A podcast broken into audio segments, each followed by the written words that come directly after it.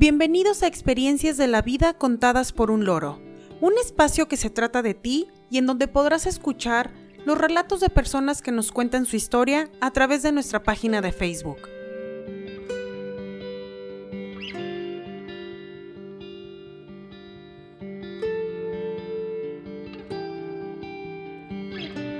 Hoy es 14 de noviembre de 2020 y dedicamos este capítulo número 41 a Experiencias en bodas. Los invitamos a quedarse con nosotros a escuchar las historias que nos hicieron llegar.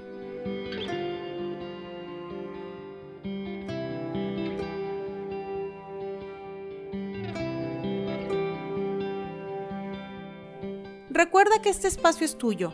Agradecemos a las personas que nos hablaron sobre sus experiencias. Gracias a ustedes, este capítulo fue posible.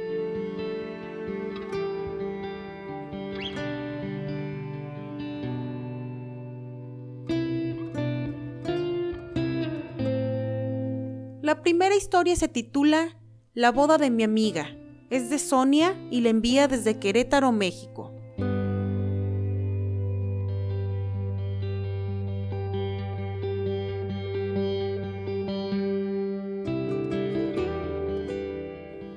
Esta es una historia que me gusta mucho contar porque pudo acabar mal, pero realmente tuvo un final feliz.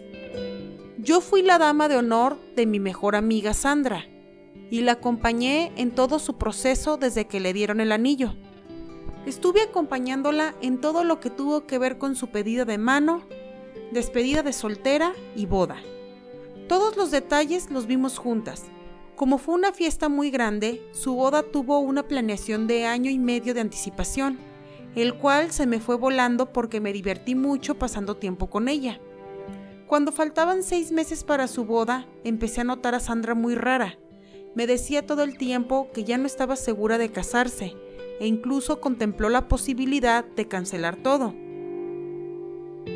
Cuando le daban esos arranques, platicábamos largo y tendido, y ambas llegábamos a la conclusión de que solo se trataban de nervios, pues al casarse su vida iba a cambiar totalmente, dejaría su trabajo y se cambiaría de ciudad.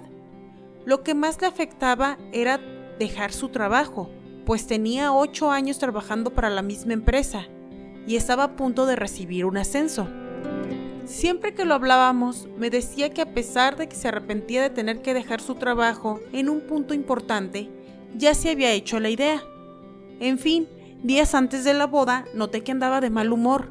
Su mamá, sus hermanas y yo le tuvimos paciencia, porque igualmente creímos que eran nervios. El día de la boda llegué temprano a su casa porque el plan era arreglarnos juntas. Me encontré con la sorpresa de que su estilista, su mamá y sus hermanas estaban en pánico porque Sandra no se quería levantar de la cama ni que la arreglaran. Subí para hablar con ella y estaba imposible. No escuchaba razones ni quería poner de su parte. Entonces le hablé duro y le dije, ¿Quieres que le hable a Sergio y le diga que no te quieres casar?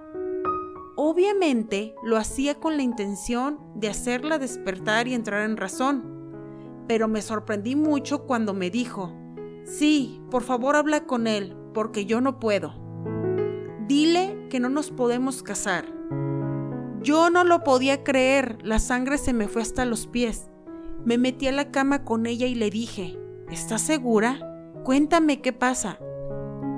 Ella me vio y comenzó a llorar. Me dijo que ya la habían ascendido en su trabajo y que estaba conflictuada, que no quería dejarlo, justo en ese momento en que se le presentaba una oportunidad de crecimiento, y que tampoco sabía cómo plantearle a su novio que no quería dejar de trabajar y cambiarse de ciudad. Traté de calmarla diciéndole que esto era algo que podría hablar con su novio al día siguiente, que juntos llegarían a una solución, que estaba segura de que Sergio entendería su decisión de no dejar de trabajar. Y mágicamente con mis palabras, ella comenzó a sentirse más tranquila. Se levantó de la cama, se dio un baño y dijo, estoy lista para que me arreglen. Me alegré por ella, sobre todo porque la conocía demasiado y sabía que todo eso se trataba de una crisis de ansiedad. Al final, la estilista hizo magia y no hubo retraso alguno. La boda fue muy bonita y vi a Sandra y Sergio muy contentos. Por si se lo preguntaban, Sandra actualmente sigue trabajando y logró resolver con su esposo esos conflictos que tenía respecto a dejar de trabajar y cambiarse de ciudad. Hasta la fecha, su mamá me dice que gracias a mí esa boda pudo ser.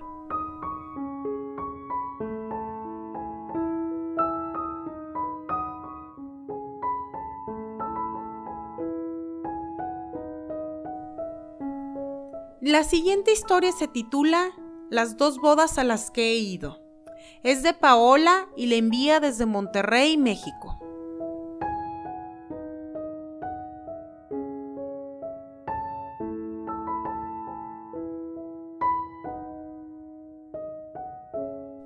Les voy a contar la historia de dos experiencias que he tenido en bodas. A mi edad no he ido a muchas, pero las más importantes para mí han sido las de mis hermanos. Empezaré con la de mi hermano mayor porque él se casó primero. Yo estaba muy emocionada porque la boda fue en la playa de Mazatlán y fue mi primera vez en el mar. Tenía 13 años. Esa fue una de las primeras bodas a las que fui y que realmente disfruté desde el viaje, porque fue por carretera. Se convirtió en un momento especial con mi familia. Yo llegué con mis papás días antes de la boda y los estuve acompañando a las actividades previas. El día de la boda todo sucedió muy rápido y fue muy pesado, porque el proceso duró todo el día. Desde muy temprano nos levantamos todos para arreglarnos, estar listos y trasladarnos al lugar en donde iba a ser todo. Disfruté mucho el momento de la iglesia, fue algo muy emotivo para toda mi familia, porque mi hermano fue el primero en casarse Recuerdo que una de mis hermanas nos dijo que no lloráramos en el cortejo, y ella fue la primera en llorar. La verdad, la ceremonia fue muy bonita, la iglesia estaba llena de flores. Luego de ahí tuvimos un cóctel, posteriormente pasamos a la boda civil. Todo fue motivo porque las palabras que mi hermano dijo en sus votos nos llegaron al corazón. Después de eso, fue la fiesta. Por mi edad no esperaba divertirme tanto, pero todo resultó mejor de lo que yo esperé. A pesar de no tener la edad como para ir con una pareja para bailar, me divertí mucho. Lo mejor fue el after, que duró casi un día. Todos nos divertimos mucho, es algo que siempre recordaré. La siguiente boda fue de mi hermana. Esa fue distinta porque yo ya era mayor de edad y ya podía ingerir alcohol.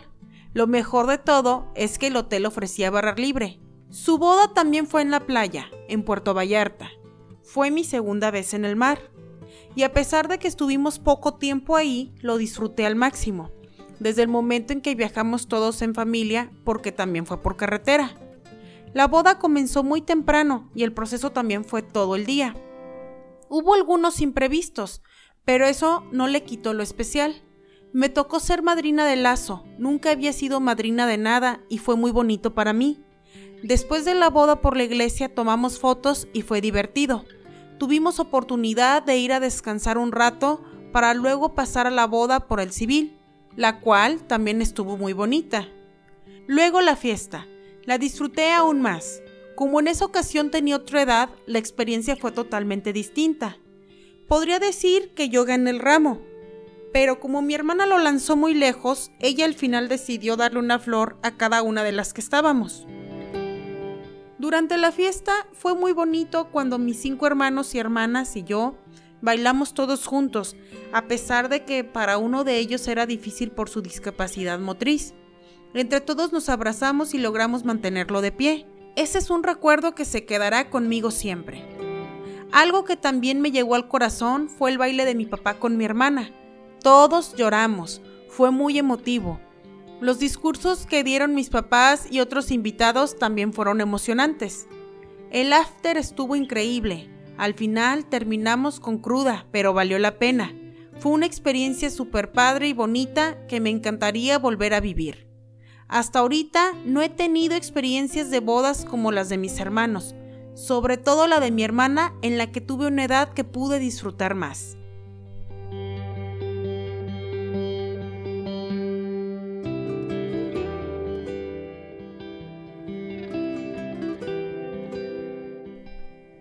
La siguiente historia se titula Servicio de boda. Es de Tomás y le envía desde Alicante, España.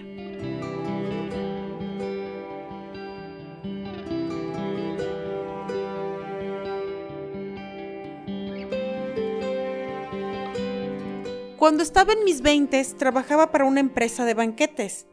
Hay un evento que recuerdo especialmente porque la inexperiencia de un compañero casi nos cuesta el trabajo a todos.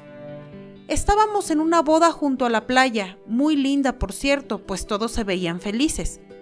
El servicio inicial quedó impecable, al igual que el de la comida. El problema se presentó cuando la fiesta avanzó y se llenó de ambiente. La noche era muy calurosa y la gente bebía más y más. Estábamos todos que no nos dábamos abasto. De repente escuché que alguien se quejaba en una mesa le decía a alguien más que había un vidrio en su bebida y que tenía una cortada en la lengua. Corrí con el capitán de los meseros y me di cuenta de la desastrosa situación. Mi compañero el novato, entre tantas prisas, comenzó a usar un vaso de cristal para servir el hielo en los otros vasos, y cuando menos lo esperó, se le quebró. En vez de reemplazar toda esa tanda de hielo, el inocente creyó haber encontrado todas las piezas del vaso roto y así siguió sirviendo. Ese día se quejaron ocho personas, a todos nos pusieron una regañada fatal y la agencia tuvo que compensar económicamente a los novios, además de pagar por daños en varios invitados. Afortunadamente, eso no provocó que la fiesta terminara, y luego de que todo estaba bien, ellos continuaron con su festejo.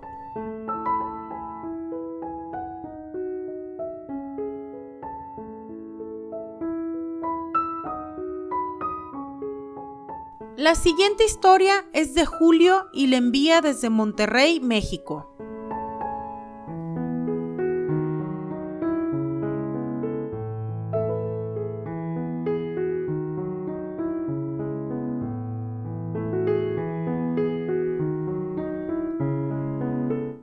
Vida solo he ido a dos bodas que recuerdo muy especialmente, y fueron las de mis hermanos mayores.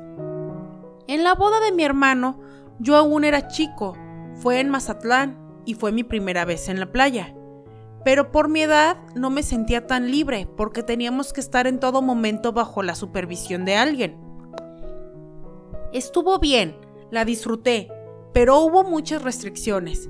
La boda de mi hermana también me gustó, porque fue en Puerto Vallarta. Viajé con mi familia y me agradó el recorrido que hicimos desde Monterrey hasta el lugar de destino. El hotel donde fue el evento me gustó porque era todo incluido, y a pesar de que yo no iba acompañado, conviví mucho con mi hermano y su novia. Realmente la pasamos bien. Tuve mis tiempos a solas para dar paseos por la playa, y cuando la boda terminó, volví con mi hermano a la habitación y pasé un momento agradable en el balcón, viendo el mar durante la noche, con la brisa y disfrutando de unas bebidas. El recorrido de regreso también lo disfruté, pues conocí otros lugares. Hubo una excelente convivencia con mi familia y sentí libertad de hacer todo lo que quise.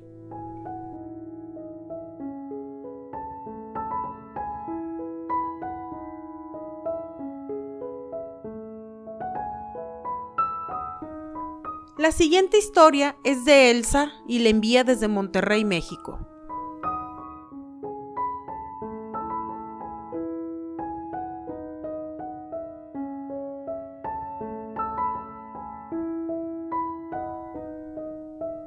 Nos casamos Carmelo y yo el 26 de mayo de 1984. Ya teníamos más de cuatro años de noviazgo y previamente habíamos planeado casarnos, pero teníamos indefinida la fecha. Primero se casó su hermana en el año de 1982 y en octubre del 83 falleció por complicaciones de parto, sobreviviendo sus gemelos. Fue entonces que decidimos que sería en octubre o noviembre del 84 para guardar el año de luto, ya que esa era la tradición en su familia para esos casos. Cuando ya habíamos decidido la fecha, me pareció sensato avisar en mi casa a mis papás y hermanos que pensábamos casarnos.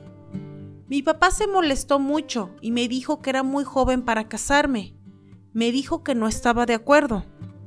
Todo se puso muy tenso con mis papás y mis hermanos. Sin embargo, les avisé que me iban a pedir muy pronto. Mi papá amenazó con correr a las personas que acudieran. Desde ahí la relación con mi familia fue muy mala porque no aprobaban nuestra decisión. Yo incluso pensé en salirme de mi casa y rentar otro lugar para vivir, porque constantemente había problemas en mi casa. Le comenté a mi novio lo que pensaba hacer y él propuso que era mejor adelantar la boda al mes de mayo. Mi papá me decía que por qué tenía que casarme con el primer novio que tenía, que él estaba de acuerdo en dejarme tener otros novios y que tomara las cosas con más calma. Yo le dije que mi decisión era casarme con Carmelo porque estaba enamorada de él y juntos pensábamos formar una familia. Cuando pidieron mi mano, fue la comitiva formada por mi suegra, mi cuñado Raimundo, sus tíos José y Aurora y su amigo Guillermo. Todo estuvo muy bien. No hubo problema porque mi papá estaba amenazado por mi mamá de que se divorciaría de él si no cumplía como padre con esa formalidad. De no ser por el apoyo de mi mamá, todo habría sido más complicado. Mi papá no se hacía la idea de que pronto me iba a casar y dos meses antes de la boda se fue de la casa, así que tuve la necesidad de invitar a mi abuelo Jesús para que me entregara en la iglesia. Él aceptó y le dio mucho gusto. Se compró un traje muy elegante. Mi papá finalmente regresó a casa y se ofreció a ayudarnos con la preparación del banquete. Pero intentó boicotear la boda. Llegó tarde a la ceremonia civil, creyendo que con esto podría evitarla. Pero cuando llegó el juez, empezó la ceremonia sin él. La boda religiosa se celebró normalmente al igual que la recepción. Mi esposo y yo tuvimos seis hijos y ya llevamos 36 años de feliz matrimonio.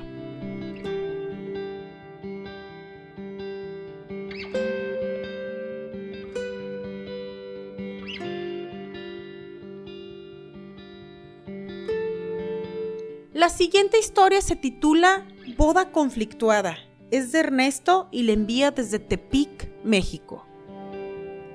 Hace 15 años fui testigo de una boda de telenovela, porque hubo mucho drama por un conflicto que ocurrió casi el mero día. Resulta que en ese tiempo yo estaba viviendo en otra ciudad y un ex compañero de la universidad me llamó de repente un día para decirme que se casaba.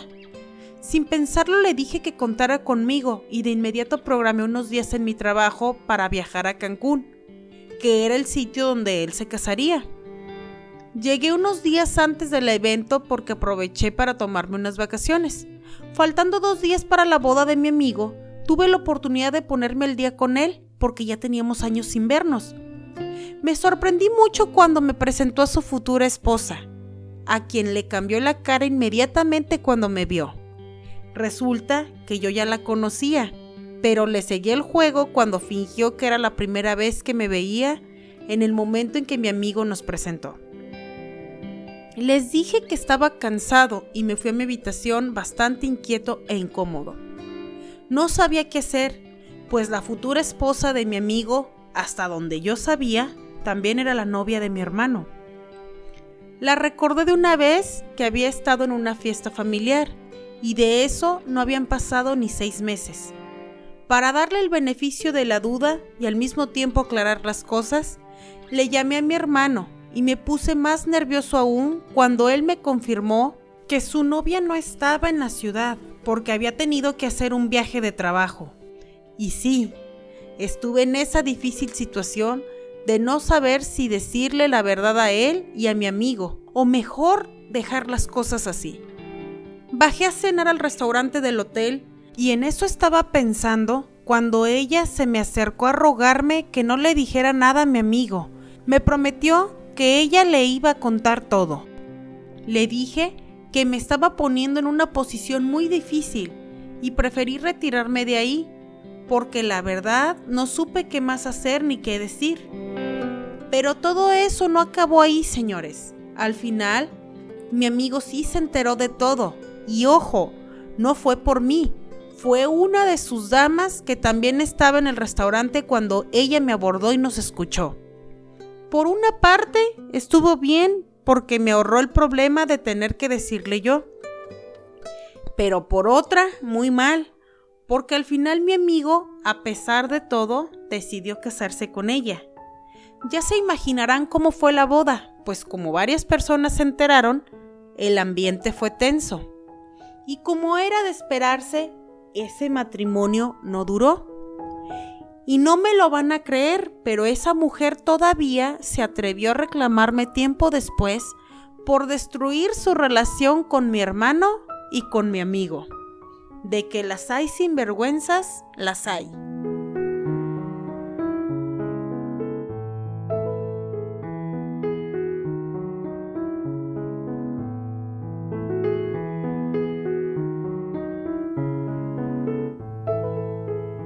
La última historia se titula Extraviada en boda. Es de Xochitl y la envía desde Puebla, México.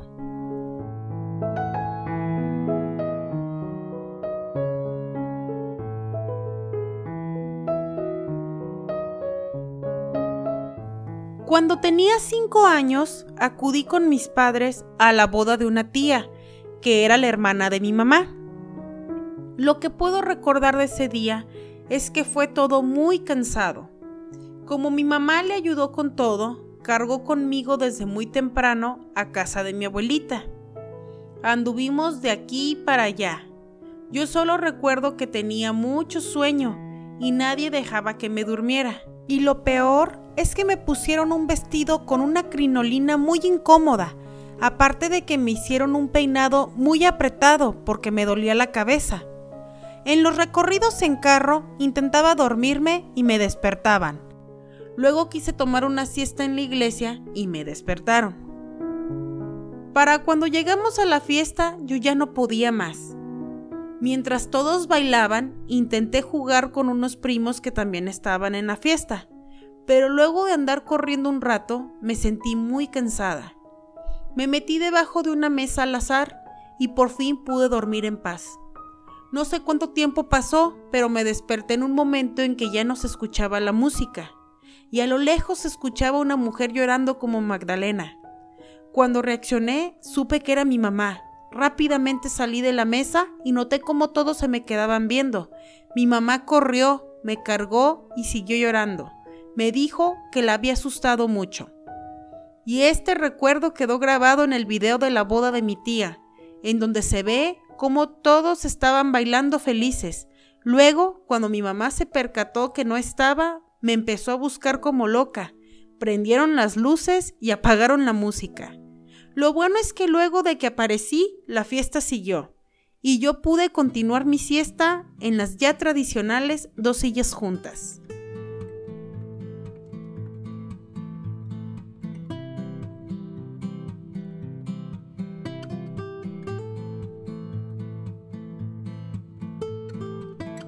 Agradecemos a quienes nos compartieron sus historias. Les adelantamos que el tema de la siguiente semana será Experiencias en taxi. ¿Tienes algo que contar? Ya estamos ansiosos por recibir y relatar sus historias. Deseamos que todos ustedes se encuentren a salvo. Envío un saludo a mi familia y amigos. A pesar de la distancia, siempre están en mi mente y corazón. Que tengan todos un excelente día. Muchas gracias por escucharnos. Esto fue Experiencias de la vida contadas por un loro.